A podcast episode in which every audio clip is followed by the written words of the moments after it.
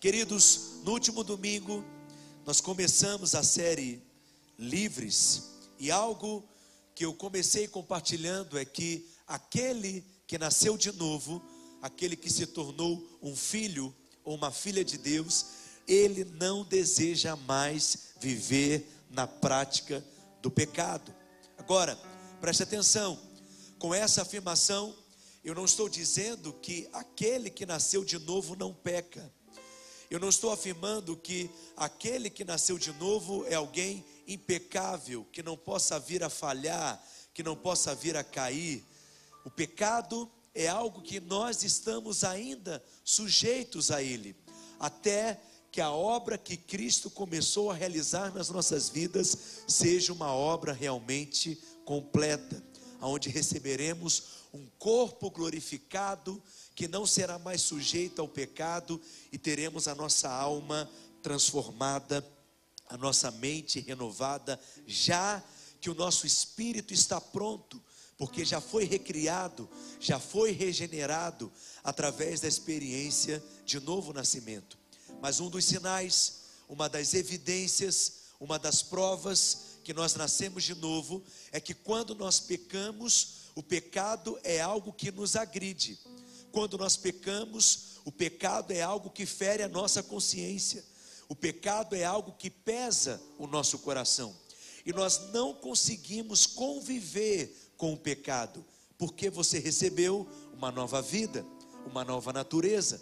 Mas apesar de ter recebido uma nova natureza em Cristo, o pecado na vida de alguns é como hábitos antigos que precisam ser quebrados, que precisam ser removidos. Mas acredite, hábito não é algo que facilmente muda.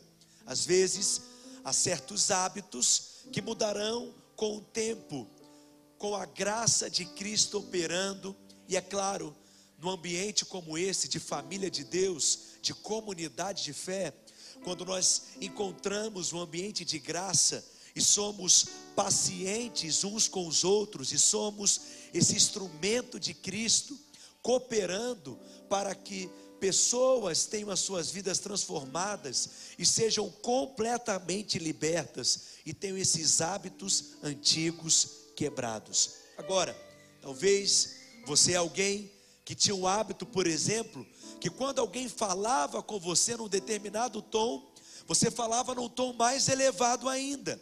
Você entendeu que hoje você é um filho de Deus. Você tem a natureza de Deus em você. E filhos de Deus possuem uma maneira apropriada de falar. Nós falamos palavras que transmitem graça, mas é o próprio Espírito que irá transformar você. E é claro, nós estamos aqui para cooperar com a obra do Espírito. Mas o que eu quero te encorajar, para que fé seja gerada no seu coração, é que cada hábito, cada hábito pecaminoso, cada hábito que agride o caráter de Deus, cada hábito que vai na contramão da vontade de Deus para a sua vida, se você crê, todos eles serão transformados e mudados. Posso ouvir um amém? Então diga assim para o seu vizinho: você hoje é mais parecido com Jesus do que ontem. Diga amanhã você será mais parecido com Jesus do que está sendo hoje. E dia a dia estamos sendo transformados e mudados, e a obra de Cristo será completa nas nossas vidas. Amém, meus irmãos? Agora, algo importante que você precisa entender é que todo comportamento errado é fruto de uma crença errada que você possui na mente. Em outras palavras, por detrás de cada pecado existe uma mentira em que a pessoa acredita. E às vezes você se esforça para que determinados comportamentos sejam mudados, mas na realidade você primeiro precisaria identificar qual é a mentira qual é o sofisma, qual é a crença errada que está por detrás daquele comportamento. Um dos comportamentos que às vezes você consegue perceber que o diabo, ele tem lançado setas na sua mente, mentiras que Satanás tem semeado na sua mente é que existem certos pecados que você nunca conseguirá se ver livre deles. Existem certos hábitos que você nunca vai conseguir romper com eles. Acredite, isso é mentira do diabo. A obra que Cristo começou na sua vida será uma obra completa e você será transformado e expressará o caráter de Cristo e a glória de Cristo na sua vida. Agora, algo que eu comecei a ensinar no último domingo é que o pecado ele se manifesta através de um ciclo, e o ciclo do pecado é algo que deve ser quebrado.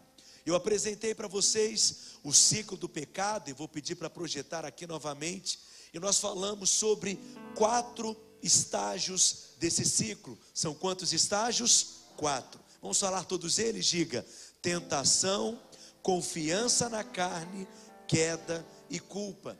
A tentação é o primeiro estágio desse ciclo. O diabo, ele sempre trabalha de fora para dentro, diferente da obra do Espírito Santo em nós. O Espírito Santo sempre trabalha a partir do nosso interior, do nosso íntimo, do nosso coração, do nosso espírito, com o intuito de atingir a nossa alma e a mudança da nossa alma se refletirá nos nossos comportamentos, decisões, nas nossas vontades e, consequentemente, naquilo que fazemos através do nosso corpo. Mas o diabo não. O diabo sempre age de fora para dentro, de alguma maneira tentando chamar a nossa atenção, despertar a nossa atenção. Porque quando o diabo consegue a nossa atenção, ele consegue nos controlar, nos dominar, e por isso ele sempre tenta colocar o nosso foco naquilo que ele deseja, e assim é que começa a tentação. Agora, tentação é diferente de intenção. Aquele que está sendo tentado, ele não está pecando. Ou seja, Jesus, ele foi tentado em todas as coisas, como diz a Escritura, mas ele nunca pecou, porque tentação não é pecado.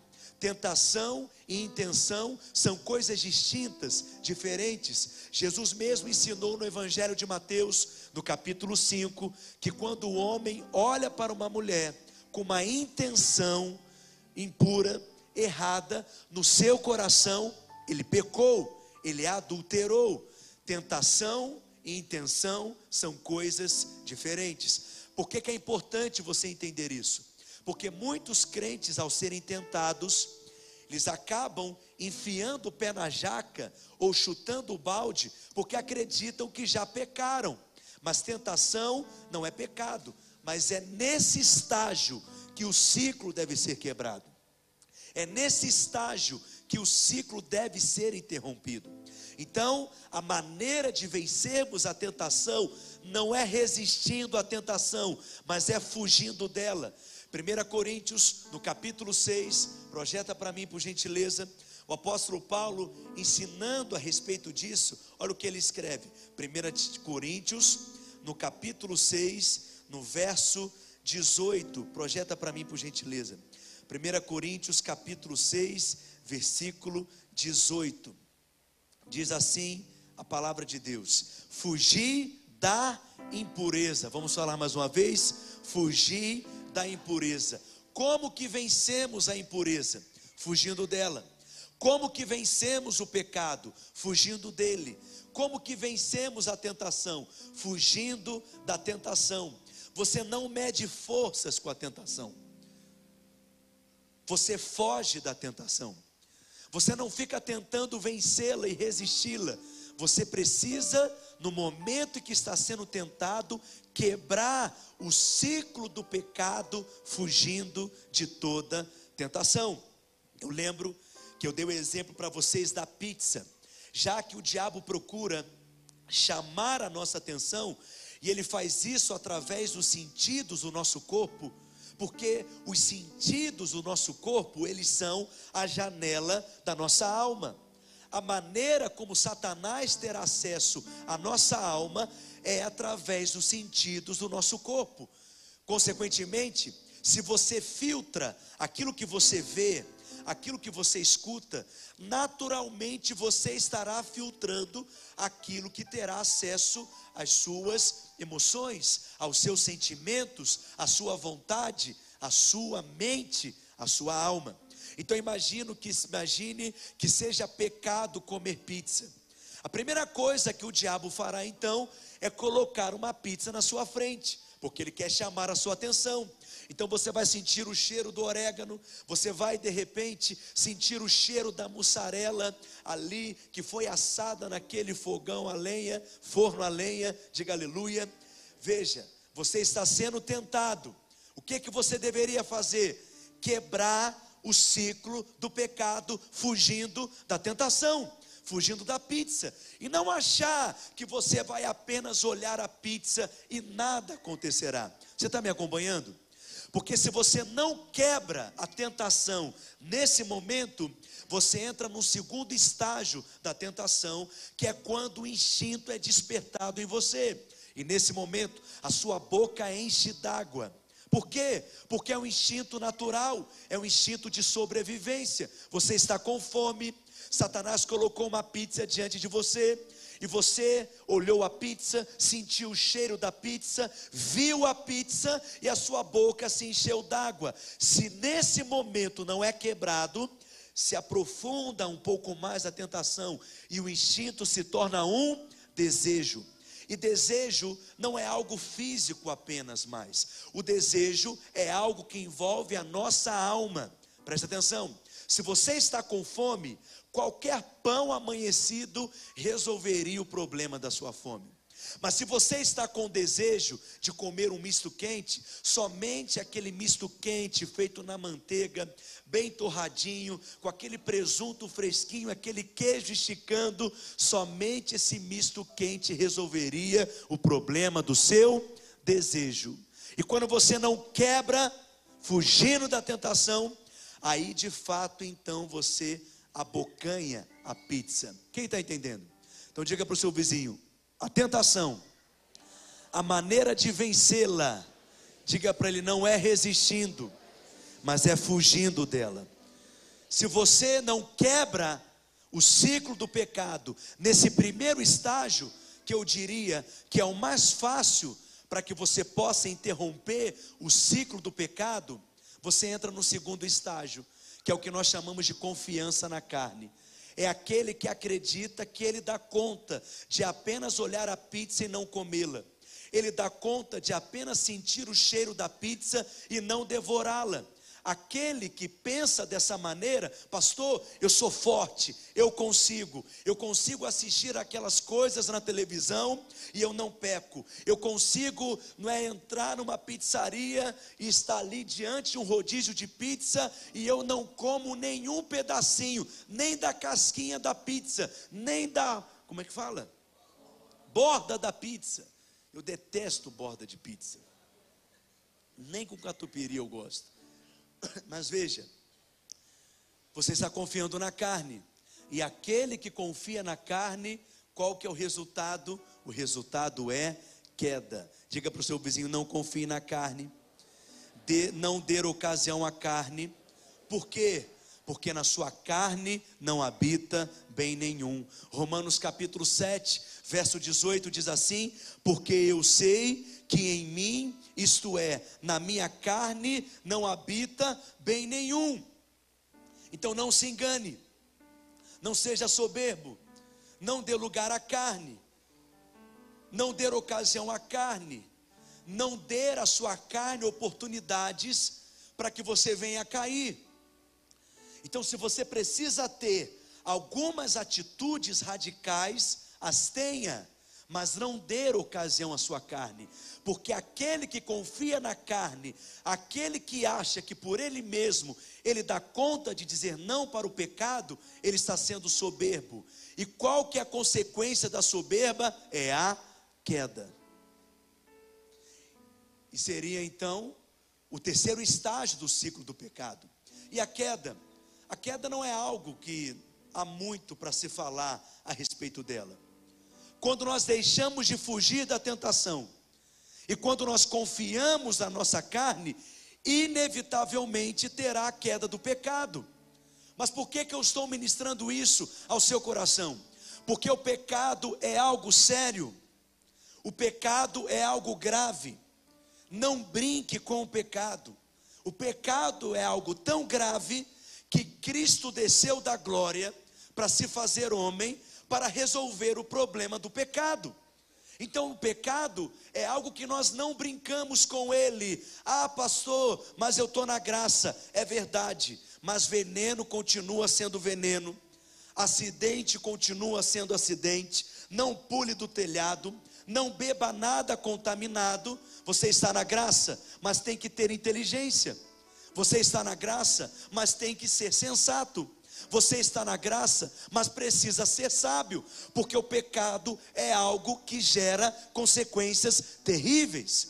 Tito, no capítulo 2, no verso 11 ao 13, ele escreve, aliás, Paulo escreve a Tito: Porquanto, leia comigo, a graça de Deus, leia comigo mais forte, se manifestou de que maneira salvadora a todos os homens, educando-nos para que, renegadas a impiedade e as paixões mundanas, vivamos no presente século de maneira sensata, justa e piedosamente, aguardando a bendita esperança e a manifestação da glória do grande Deus e Salvador Jesus Cristo. Paulo está dizendo que a primeira manifestação da graça nas nossas vidas é nos salvando do pecado é pagando a nossa dívida, é perdoando o nosso pecado. Só que ela não para aí.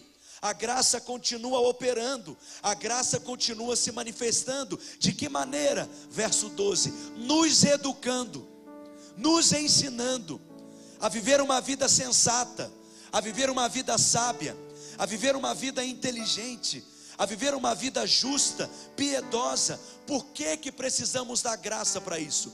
Porque o pecado produz consequências. E a graça nos mostra essas consequências. Preste atenção. Colheita do pecado como maldição é algo diferente de uma consequência natural de um pecado. Não há mais maldição sobre nós porque Cristo já se fez maldição na cruz. Nós não colhemos mais no nosso corpo nenhuma colheita como maldição pelo ato do pecado. Você está entendendo? Mas há consequências. Agora entenda: colheita da maldição é diferente da consequência natural do pecado.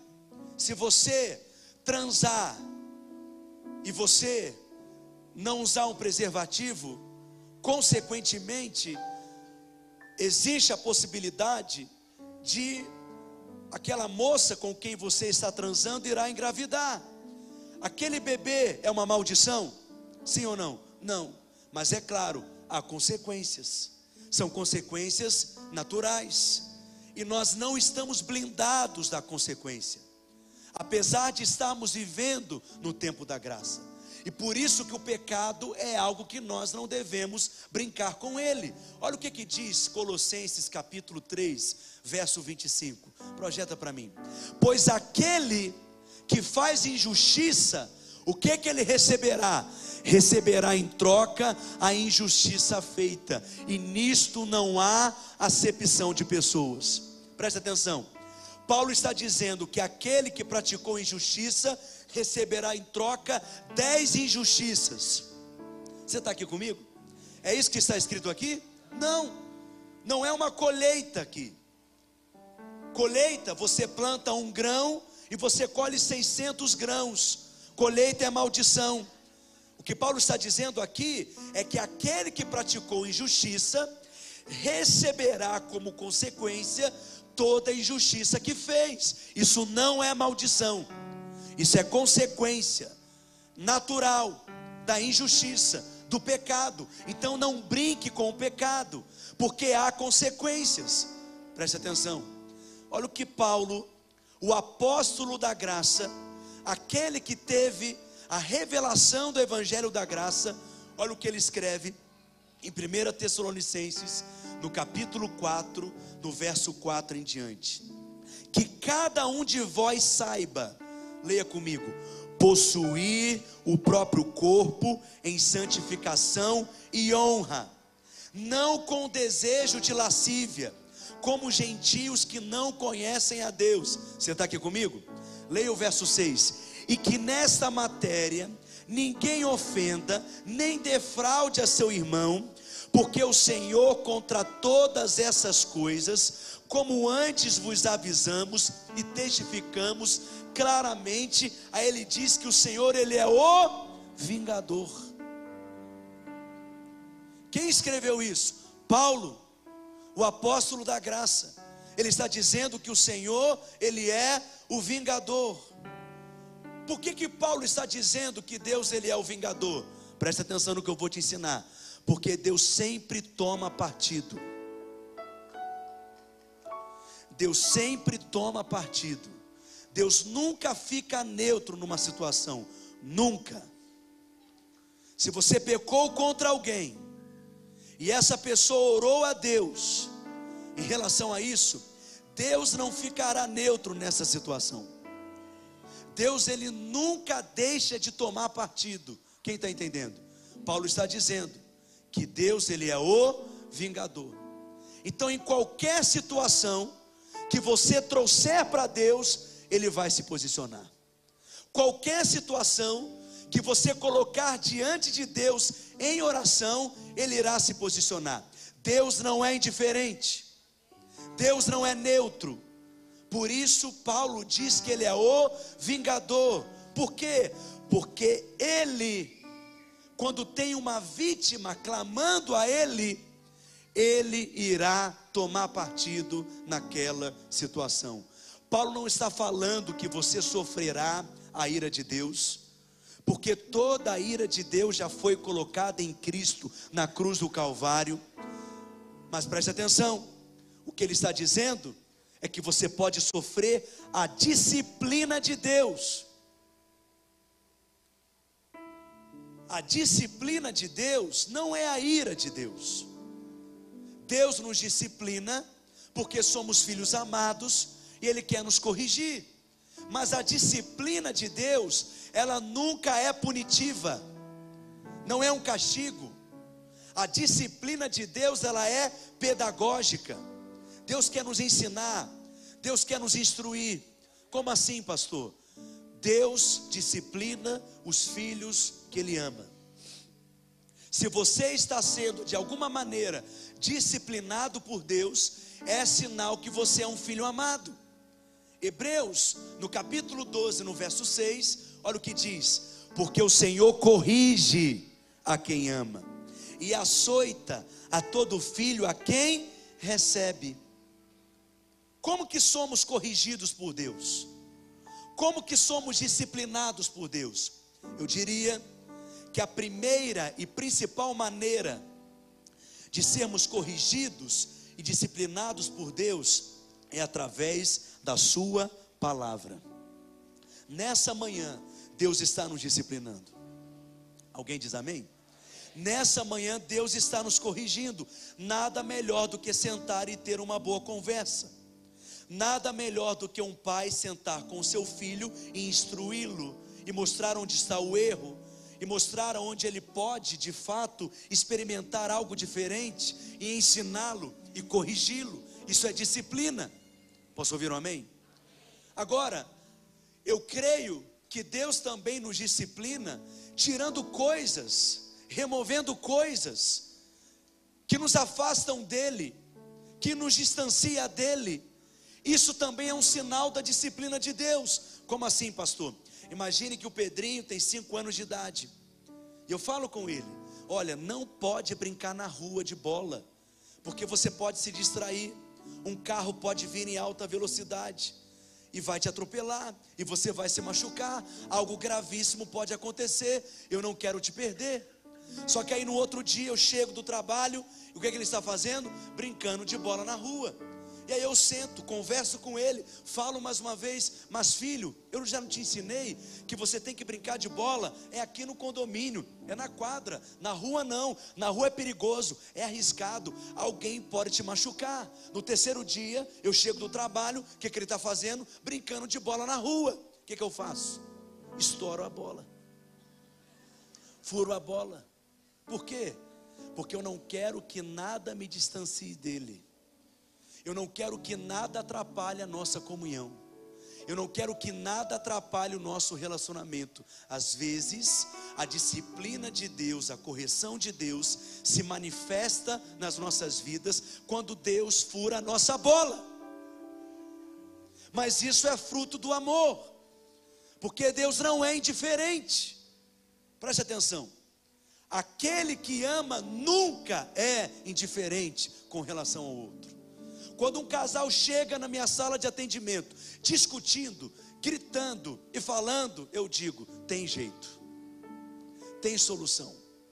Porque enquanto eles discutem, é porque eles ainda se importam um com o outro. Enquanto eles estão discutindo, é porque eles não são indiferentes. Agora, quando o casal chega no estágio de total indiferença, neutralidade, nem quer tocar no assunto, nem quer discutir o assunto, nem quer trazer para a pauta, isso é sinal que chegou num estágio muito grave.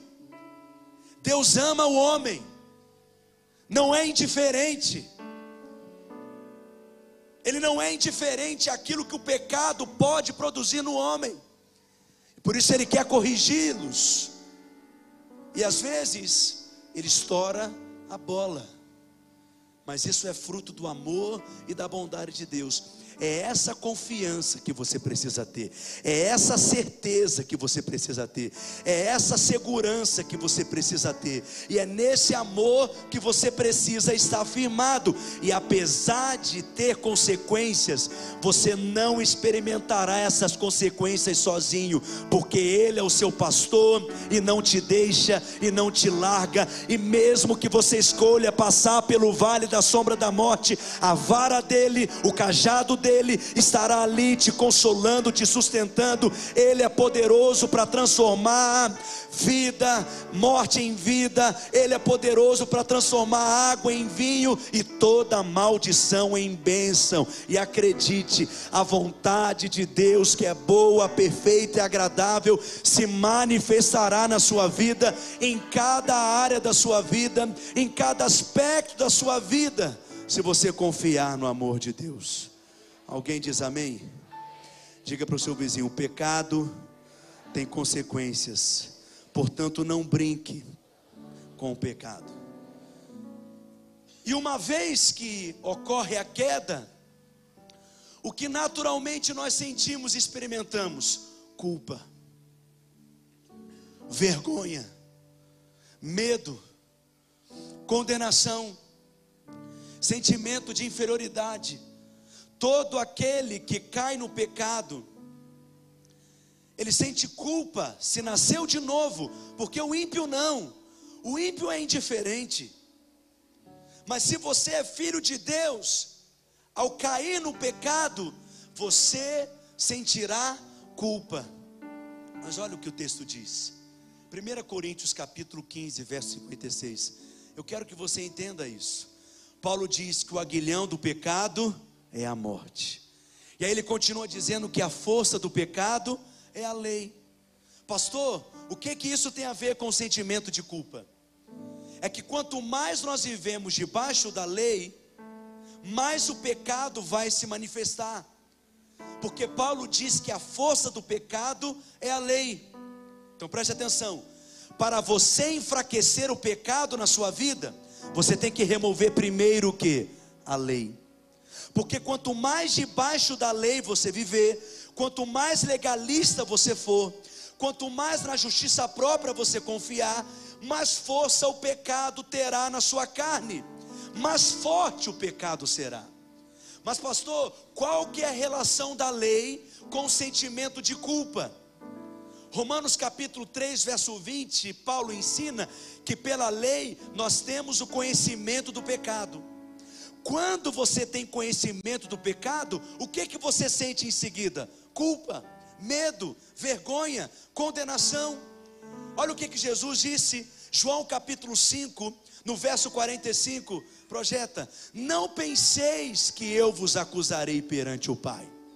Quem vos acusa, Jesus está dizendo, é Moisés, em quem tendes firmado a vossa confiança.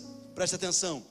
Você acha que Moisés estava ali pessoalmente acusando aquelas pessoas? Não. Jesus está se referindo ao que então? Aquilo que Moisés representa. E Moisés representa o que? A lei.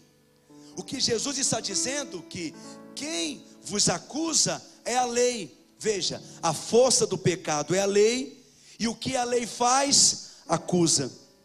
Então, quando você aceita a acusação, quando você aceita a condenação, você está debaixo da graça ou você está debaixo da lei? Da lei. E quem vive debaixo da lei, o pecado tem mais força ou o pecado tem menos força? Mais força.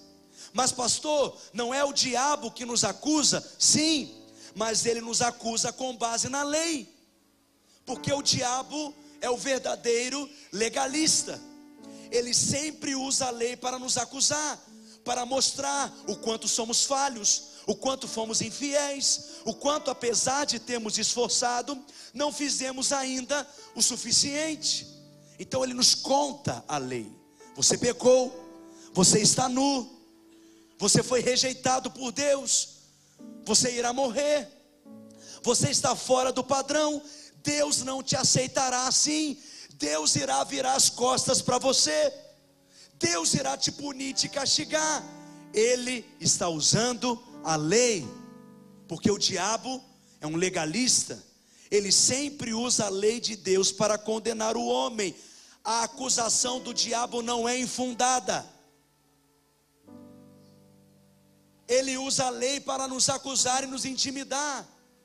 Mas preste atenção: a lei não foi dada para absolver, a lei não foi dada para justificar, a lei não foi dada para santificar, a lei não foi dada por Deus para salvar, a lei foi dada para mostrar o pecado, revelar o pecado. E quanto mais você vê o pecado, mais culpa você sente. Mais debaixo de condenação você vive. Mas preste atenção: se você não quebrar o ciclo do pecado, quebrando toda a culpa, toda a condenação, e permanecer vivendo debaixo de acusação, mais forte a tentação será e mais vulnerável ao pecado você será. Preste atenção. Você passa por todo esse ciclo do pecado e você fica se condenando, se martirizando, remoendo a culpa, porque eu fiz isso, porque eu me permiti, porque eu fui até aquele lugar, porque eu falei com tal pessoa, porque eu fiz isso, porque eu tomei essa decisão. Você acha que está vencendo? Você acha que está sendo vitorioso, mas o que que você está fazendo na verdade? Você está alimentando o pecado. E da próxima vez será pior. Da próxima vez será mais agressivo ainda. Da próxima vez será mais forte ainda. Até que chegará o dia que o diabo irá te convencer que não adianta mais tentar resistir àquele pecado, você sempre vai cometer aquele pecado e cair no mesmo lugar. Não tem jeito para você.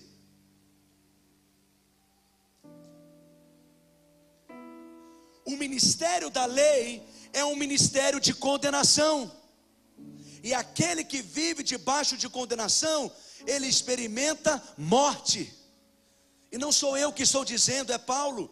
2 Coríntios capítulo 3, verso 9, o que ele diz: Porque se o ministério da condenação a lei é o ministério da condenação, e o ministério da condenação produz o que? Morte, mas a graça, a graça é chamada de ministério da justiça, e o ministério da justiça ele produz vida, mudança, transformação, renovação da mente, libertação do pecado.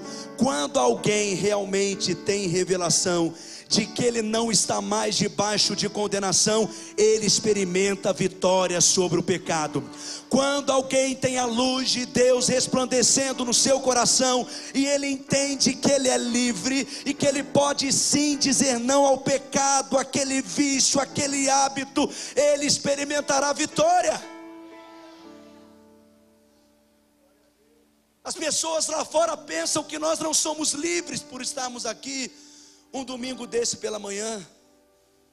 E ele diz que crente não bebe, crente não fuma, crente não faz aquilo. Preste atenção. Quem na realidade é livre são os filhos de Deus. Você hoje pode escolher não beber.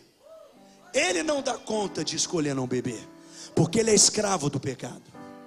Você pode escolher fumar, como você pode escolher não fumar mas ele não dá conta de não fumar, porque ele é escravo do pecado, ele é escravo desse vício, ele está debaixo de condenação, esse mundo está debaixo de condenação, mas a boa notícia é que aquele que está em Cristo Jesus já não há mais condenação sobre ele, todo escrito de dívida é pago, é arrancado, é cravado na cruz, seu passado é apagado e você tem um futuro de glória garantido na presença de Deus, se hoje você escolher viver em novidade de vida e ter uma vida que vale a pena ser chamada de vida.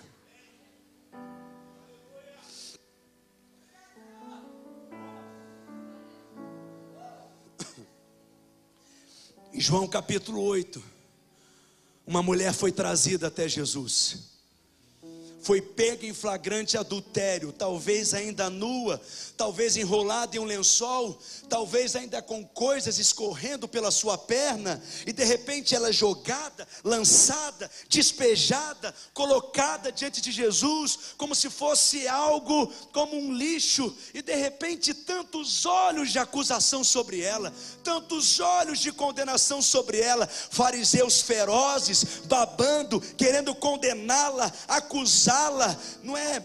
encobrindo aquele que estava na cama com aquela mulher, não o levaram, levaram apenas a mulher pega em flagrante adultério, colocaram aquela mulher diante de Deus. Ela estava em pecado na presença de Jesus. Ela estava em pecado na presença de Deus. E no final, ela fica a sós com Deus. E o único que não tinha pecado, que poderia apedrejá-la e acusá-la, o que, que ele diz a ela? João capítulo 8, verso 10: Erguendo-se Jesus, e não vendo a ninguém, mas além da mulher, perguntou-lhe: leia comigo, mulher, aonde estão aqueles teus acusadores? Ninguém te condenou? Respondeu ela: Ninguém, Senhor. Então lhe disse Jesus: Vai, não peques mais, e eu não te condeno. Foi isso que ele disse? O que ele disse a ela? Eu não condeno você, por isso vá e não peques mais. Pastor, tem diferença? Tem diferença. A religião diz: não peques mais, e eu não condeno você. O legalista diz: não fale mais, não caia mais, não erre mais, e eu não condeno você. Mas o Evangelho diz: eu não condeno você, por isso vá e não peques mais. E porque ela entendeu que não estava mais debaixo de condenação, ela poderia experimentar vitória sobre o pecado, porque ela recebeu de Jesus o dom, o presente, o favor, a graça da não condenação. Ela entendeu que era livre do pecado e poderia assim dizer não ao pecado.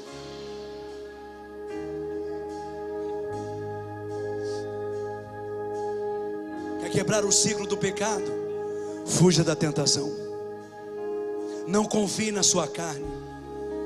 Se por alguma razão você confiar na carne, o resultado é queda, você irá cair. E o pecado é algo grave, produz consequências seríssimas. Não brinque com o pecado. E quanto mais queda você experimentar, mais culpa você sentirá. Mas se você hoje chegou aqui carregando fardos pesados de culpa e condenação, em nome de Jesus, todo fardo é arrancado e quebrado da sua vida. Não alimente a culpa. Quebre o ciclo do pecado. Romanos 6,14. Porque o pecado não terá domínio sobre nós, porque não estás debaixo da lei, e sim da graça. Leia comigo bem forte: o pecado não terá domínio sobre mim, porque eu não estou debaixo da lei, e sim da graça. O que equilibra a graça não é a lei. O que equilibra a graça é o novo nascimento. Quando você nasceu de novo, uma cirurgia espiritual ocorreu em você. Um coração antigo de pedra foi arrancado. E você recebeu um novo coração, e nele a vida de Deus se manifesta. Você tem a natureza de Deus em você hoje. Evangelho não é melhoramento. Evangelho não é educar pessoas. O cristianismo não é educar pessoas a viver uma vida com comportamento diferente. O cristianismo fala de mudança de natureza. É diferente.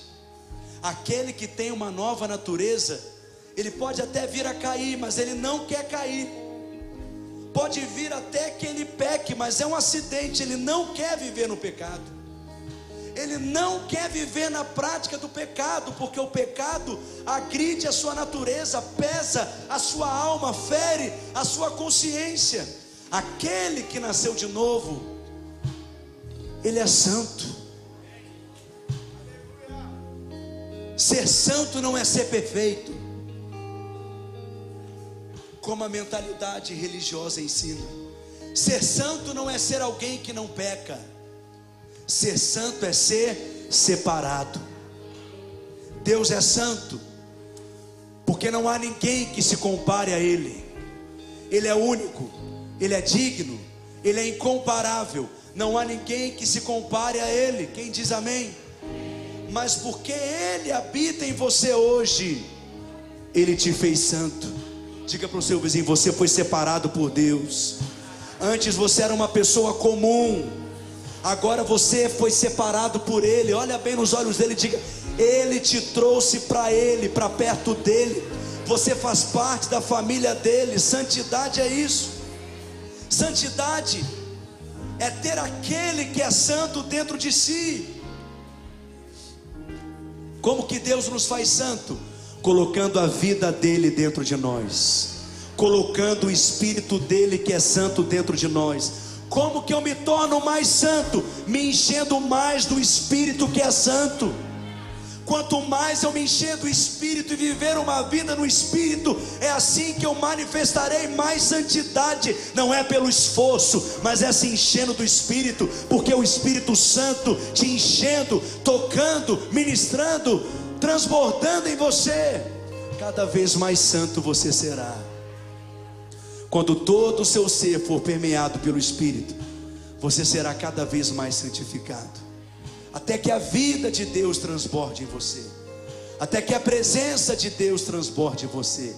Encher-se do Espírito Santo é a maneira de sermos santificados.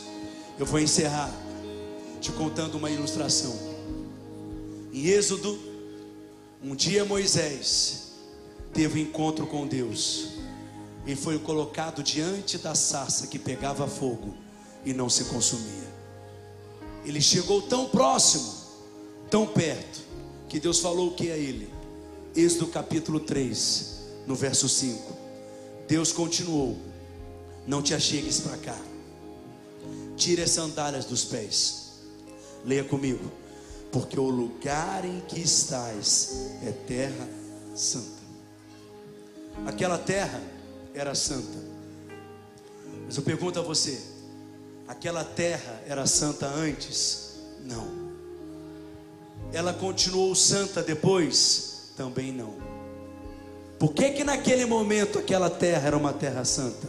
Porque Deus estava lá. Você é essa sarça. O fogo de Deus está dentro de você. Por isso você é santo. Você é terra santa. Santo é onde Deus está. Santo é onde Deus habita. Santo é onde Deus se move. O seu coração é terra santa, porque o seu coração é o lugar onde Deus habita. Quanto mais você pertence a Deus, mais você será cada vez mais santificado, porque Deus, aonde Ele habita, aquele lugar não se torna mais comum. Sua casa não é uma casa comum, a sua casa é uma casa santa, porque um Deus que é santo fala na sua casa, manifesta a presença dele na sua casa. Esse lugar aqui não é um lugar comum, porque no dia e no momento que o primeiro crente entrou aqui, cheio do Espírito, e pisou nesse lugar, se tornou um lugar santo, porque onde Deus está, aquele lugar é santificado.